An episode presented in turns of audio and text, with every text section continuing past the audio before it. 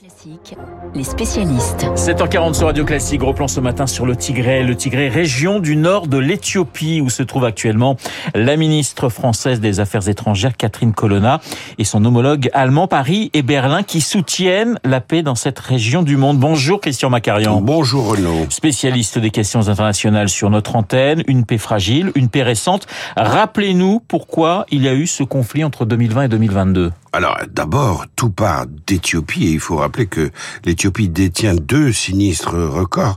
Celle, celui, pardon, d'être le deuxième pays le plus peuplé d'Afrique, Ouais. après le Nigeria et avant l'Égypte, mais celui aussi d'avoir été le théâtre du conflit le plus meurtrier de ces toutes dernières années en Afrique, le conflit du Tigré. Alors, ce conflit du Tigré a commencé le 4 novembre 2020 quand le premier ministre d'Éthiopie, qui s'appelle Abiy Ahmed, a envoyé l'armée fédérale arrêter les dirigeants de l'exécutif du Tigré, donc cette région du nord, de l'extrême nord de l'Éthiopie, qui contestait ces dirigeants euh, de l'exécutif du Tigré, son autorité, l'autorité d'Addis Abeba, la capitale, depuis plusieurs mois. Et euh, le président, euh, le pardon, le premier ministre éthiopien a accusé les autorités tigréennes euh, d'avoir euh, attaqué une base militaire fédérale. Un engrenage s'est mis en marche, évidemment, et on est arrivé à une guerre des Tigréens classique sécessionniste contre la capitale. Euh, il faut ajouter que euh, au nord de l'Éthiopie, il y a une un pays qui s'appelle l'Érythrée, qui lui-même est une ancienne région de l'Éthiopie qui a fait sécession en 1993. Donc c'est un morcellement qui se poursuit, donc qui est inacceptable pour Addis Abeba. Alors cette guerre a provoqué une catastrophe humanitaire géante dans une ignorance absolue, parce que nous étions en plein confinement en novembre 2020. Et donc euh, euh, il y a eu Ça fait partie de ces guerres oubliées en oui, quelque des sorte. guerres Christian. oubliées, mais, mais Ouais. pas par leur intensité, parce qu'il y a eu des centaines de milliers. Oui, on parle entre 300 et 600 000 morts. hein. C'est ça, 300 et 600 000 morts. Le chiffrage, on ne le connaît pas. L'ONU n'a pas pu y procéder. Mais ce qu'on sait, c'est qu'il y a 2 millions d'Éthiopiens, du Tigré qui ont été déplacés dans des conditions euh, proches de la famine. Et euh, on sait aussi que les journalistes ont été interdits de séjour par les autorités sur place. On n'a pas connaissance des détails de ce de cet atroce conflit. Alors Catherine Colonna est, est, est sur place, enfin est sur place, est en Éthiopie pour tenter de consolider cette paix. Mais Christian, il y a quand même des arrière-pensées, j'allais dire diplomatiques avec ce Oui, déplacement. parce que hein. il y a eu un, très- euh, un accord de paix le 2 novembre 2022, donc il y a très peu de temps, oui, il y a deux mois, euh, à Pretoria, en Afrique du Sud, entre les Tigréens et les autorités d'Addis Abeba.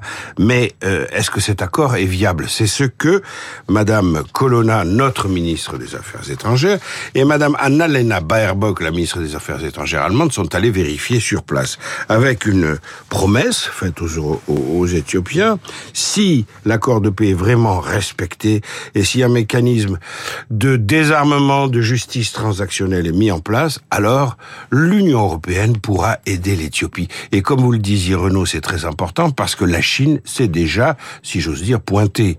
Euh, au début du mois de janvier, le ministre des Affaires étrangères chinois a fait comme par hasard une visite à Addis Abeba. Donc il y a une sorte de course de vitesse. Ouais. Et l'Union européenne a des atouts, notamment dans la crise alimentaire déclenchée par la guerre de l'Ukraine. Eh bien, l'Union européenne a financé l'acheminement de blé euh, ukrainien à l'Éthiopie, à la Somalie, pour 14 millions d'euros. Ça fait 50 000 tonnes de blé pour essayer d'enrayer cette horrible famine du Tigré. Alors l'Ukraine qui a envoyé effectivement du, qui envoie du blé à, l'Éthiopie en, pleine guerre, c'est une aide humanitaire, Christian, qui est, qui est quand même aussi intéressée de la part de, de Kiev. Ah ben oui, parce que ça permet de répondre à l'argument russe euh, qui veut s'emparer de tout le blé euh, ukrainien pour essayer de le distri- distribuer à l'Afrique. Il vous a pas échappé que les autorités africaines étaient allées voir Vladimir Poutine il y a quelques mois pour le supplier d'arrêter ce conflit. Oui. Si les Ukrainiens, via l'Union européenne, distribuent, arrivent à distribuer du blé, c'est euh, tout de même un coup de pied euh, de l'âne envoyé à Vladimir Poutine. Parce qu'on rappelle que beaucoup de pays africains Africains euh, considèrent que ce conflit entre Russes et Ukrainiens est un conflit entre blancs qui ne la regarde pas et que beaucoup de ces pays ont plutôt tendance à soutenir, même du bout des lèvres, Vladimir Poutine. Et oui, à l'ONU, on a vu ces pays africains s'abstenir massivement sur le vote des sanctions euh, euh, occidentales contre la Russie. Et le discours effectivement ambiant en Afrique, c'est de dire que cette guerre Russie-Ukraine est une guerre de blancs qui ne les concerne pas, mais dont les Africains sont les victimes. Donc une fois de plus, cette cause est très très peu soutenue en Afrique est très peu comprise. Donc les Occidentaux, en se rendant sur place, franco-allemand la main dans la main, deux femmes de surcroît, envoient un message très clair. Nous les Européens, nous n'oublions pas les Africains. On va revenir sur ce couple franco-allemand, mais une dernière question justement sur cette guerre économique que se livrent euh, les Européens et, et, la Chine. La Chine qui continue d'avancer ses pions sur tous les terrains du monde, Christian. Ah, surtout en Afrique, parce ouais. que non seulement elle récupère les friches de la présence euh, occidentale, française, britannique euh, ou autre, mais surtout la Chine fait des offres qui l'intéressent énormément au plan économique. Par exemple, cultiver des terres en Afrique, littéralement louées à la Chine, euh, permet à la Chine de récupérer les produits agricoles qui sont euh, ainsi produits sur le sol africain et de les acheminer par ses propres moyens. Il y a une espèce de captation à la source des richesses qui est organisée par la Chine avec le plein accord des pays africains. Euh, et, et, la Chine a un discours tiers-mondiste, euh, c'est un mot qui n'est plus très à la mode, mais enfin on voit tout de suite ce que ça veut dire, un discours empathique pour les pays qui ont été colonisés, parce que la Chine considère qu'elle l'a été aussi, et c'est vrai, et qui fait que le discours chinois est très bien reçu par les Africains et aussi par le monde arabe, et ça n'est pas à négliger. Christian Catherine Colonna, on le disait, effectue ce déplacement en Éthiopie avec la ministre allemande des Affaires étrangères. Le couple franco-allemand à nouveau, j'allais dire, mise en scène sur le devant de la scène, parce qu'on sait que les relations entre Paris et Berlin sont assez compliquées en ce moment. Alors elles sont compliquées. Nous avons des divergences sur plusieurs points qui portent sur l'organisation de l'Union européenne, des mécanismes financiers et autres, mais nous n'avons pas exactement le même point de vue aussi concernant le, la guerre en Ukraine. Ouais. Euh, cela dit, il faut rappeler le contexte. Le 22 janvier, dans quelques jours, nous allons fêter les 60 ans du fameux traité de l'Élysée. De Gaulle-Adenauer. Voilà, signé entre le général de Gaulle et le chancelier Adenauer, qui a refondé la relation franco-allemande sur une base coopérative et, et d'amitié. Bon, c'est donc le, fondement du couple, de ce qu'on appelle le couple ou le moteur franco-allemand, ce traité de. On va fêter ses 60 ans.